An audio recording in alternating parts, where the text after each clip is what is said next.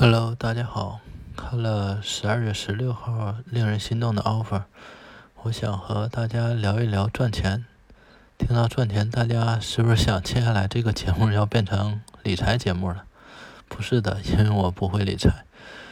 嗯，还是说到这个 offer 节目吧。这集里，实习生和这个代教律师一起去团建，正好当时是王昭律师的生日。大家给王昭律师庆祝生日的时候，史律师说：“我刚来公司的时候，我当时的代教老师就跟我说，如果不知道该怎么发展职业道路，就跟上海的王昭学。你不要天天想我去发展多少客户，你就好好一个一个把公司的事儿做好，你就成了。”这个观点我是很认同。工作最基本的目的啊，就是赚钱养家。现在越来越多人去考公务员，去进入国企也是一样的，都是追求一个稳定而且不低的收入。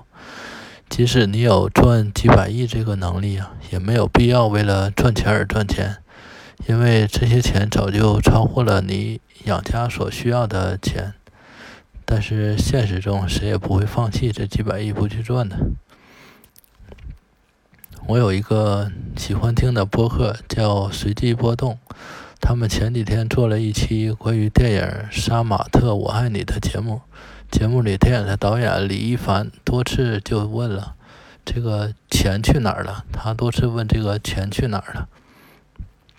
我觉得大家也可以想一想，我们这个世界的钱去哪儿了？是不是有钱的人越来越有钱了，但是没钱的人却越来越没钱？我是没有能力给穷人提供赚钱的方法的，因为我也很穷。但是我想尝试从另一个角度给我们这些穷人提供一些思路吧。比如，只要是你有钱可以花的，那么你的钱往哪里花，就是你自己能够控制的了。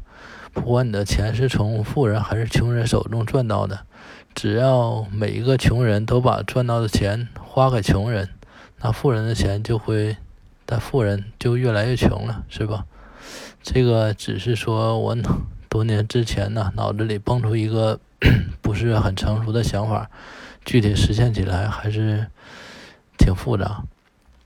不过我们确实可以试一试的，比如说不买名牌。不买奢侈品，尽量跳过这些黑心的中间商平台去消费。这些实践起来可能短期到短期之内看不到什么效果，但是也不要放弃。但行好事，莫问前程嘛，是吧？那这一期节目就到这里，下期再见，拜拜。